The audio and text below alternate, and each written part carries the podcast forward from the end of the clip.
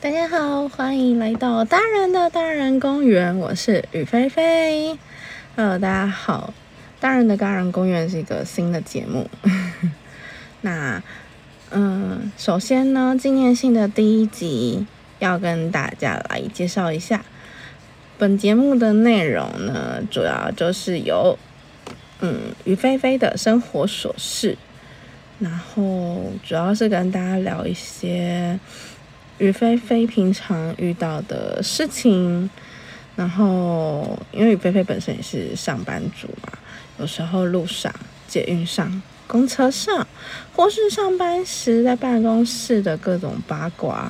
好啦，总之呢，希望这个部分不会变成一个就是负面的。有时候是小小抱怨，可能会变成无限的轮回。但无限的抱怨轮回之后，于菲菲会尽量的把它拉回正面阳光，让大家就是可以发现，其实明天也是很好的。大家要勇敢的向前。那第二个呢，就是各种与菲菲有兴趣的新闻话题，嗯。尤其是像现在大选接近嘛，明年就要选总统，还有立委，应该很多人就会在这个时候开始关心各式各样的，嗯，选举话题、政治人物的各种言论吗？嗯，就是类似这样子，然后或是所作所为这样。那于菲菲也不会人的说。我就是可黑，所以希望科粉不要来，就是不要听也没关系，这样子真的不要勉强自己听一个，听完之后会怒气冲天，会觉得生气的节目这样子。然后所以就是希望科粉、广粉、仓粉都不要来。那，就是因为这种政治性的议题或是新闻的话题，可能最近真正的就是会比较偏向，嗯，政治啊什么的。所以呢，如果那天那个集节目要聊这个话题的话，就是于菲菲会尽量在节目一开始跟大家说，然后大家可以选择性的避开。不要被踩到雷这样子。那第三个呢，就是于菲菲喜欢的偶像话题，idol。于菲菲本身也非常喜欢的 i，非常喜欢 idol。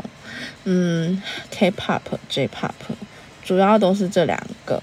然后会尽量的，虽然不是非常专业的啦，不过就是大家可能会发现，有时候聊到某些 idol 的时候。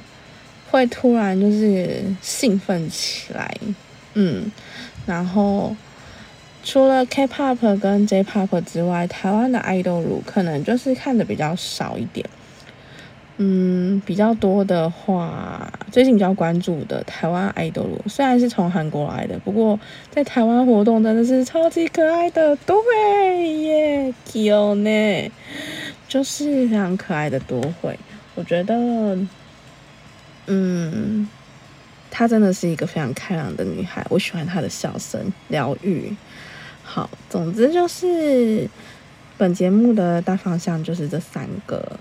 那，嗯，也许有机会的话呢，也可以念书给大家听，就是各式各样的书。所以，如果大家有兴趣的话，就是想要听宇飞念什么书给你们听，也可以先跟宇飞说，宇菲菲说，那，嗯，当然不一定，你们跟我说，宇菲菲就会念，宇菲菲是有选择性的。那关于这个节目呢，我们的更新时间不一定，不会日更，那也有可能一个月才一次，也有可能就。开心一点的时候，就可能一周更好几次，好几次。每一次的录音场呢也不太一样，就真的是完全看心情啦。总之呢，节目的大方向跟相关就是这些。那要来介绍一下，为什么我们节目叫做“大人的大人公园”呢？主要是呢，其实雨菲菲几乎每天上班，也不是几乎每天，就是每天一定上下班都会经过大人公园。大人公园是在哪里呢？大人公园就是在三重综合运动场的对面，也是今年才出现的新公园。那非常感谢某个建商。因为他们的新建案让这里多出了一个新公园，那因为这个建案的名称就跟音乐还蛮有关联性的，加上雨菲菲小时候也学过钢琴，所以觉得这名称特别的亲切。对，大家可以去偷偷，也不是偷，光明正大的 Google 查一下这样子。所以，反正就是对这个公园非常的熟悉。那。另外一个原因是因为最近爱上，非常喜欢听重新录一段这个节目，就是每天睡前，就是一定要听完这个节目，才有一整天完全结束的感觉，然后去睡觉才有一种安心感，所以。听了他们节目之后，也突然有一点点自己的想法，然后想来自己录一些东西给大家听，于是就有了这个节目的产生。那为什么要叫大人的大人公园呢？就觉得这名字很顺口，没有啦。嗯，就是综上所言，就是我其实在想要录东西给大家听的时候，嗯。刚好就是上班路上经过了大人公园，就想说，那节目名称要叫什么名字呢？诶，大人公园好像不错呢。但是只有叫大人公园的话，好像没有那种特别有气势的感觉。所以思考了一下之后，就想说，嗯，反正我现在是大人了嘛，来听节目的应该也都是大人了吧？我期待大家都是个成熟的大人，所以呢。节目名称就叫做《大人的大人公园》。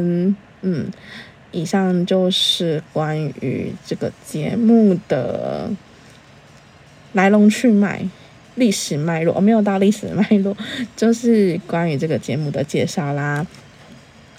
那，嗯，首先呢，呃，最后啦，已经讲那么多了，应该算是最后了。就是最后呢，就是要跟大家说一下。因为这个节目啊，雨菲菲也用了弄了一个新的 IG，设了一个新的 IG。如果大家听完节目有想要给雨菲菲什么建议的，或是想要听雨菲菲聊什么话题，然后甚至想要推荐书籍给雨菲菲念的话呢，想要留言给雨菲菲都可以，IG 到 IG 搜寻“大人的大人公园”小盒子给雨菲菲就可以啦。那以上就是纪念性的第一集的内容了，结束的很草率，感觉是吧？那今天就到这里啦，下集见，拜拜。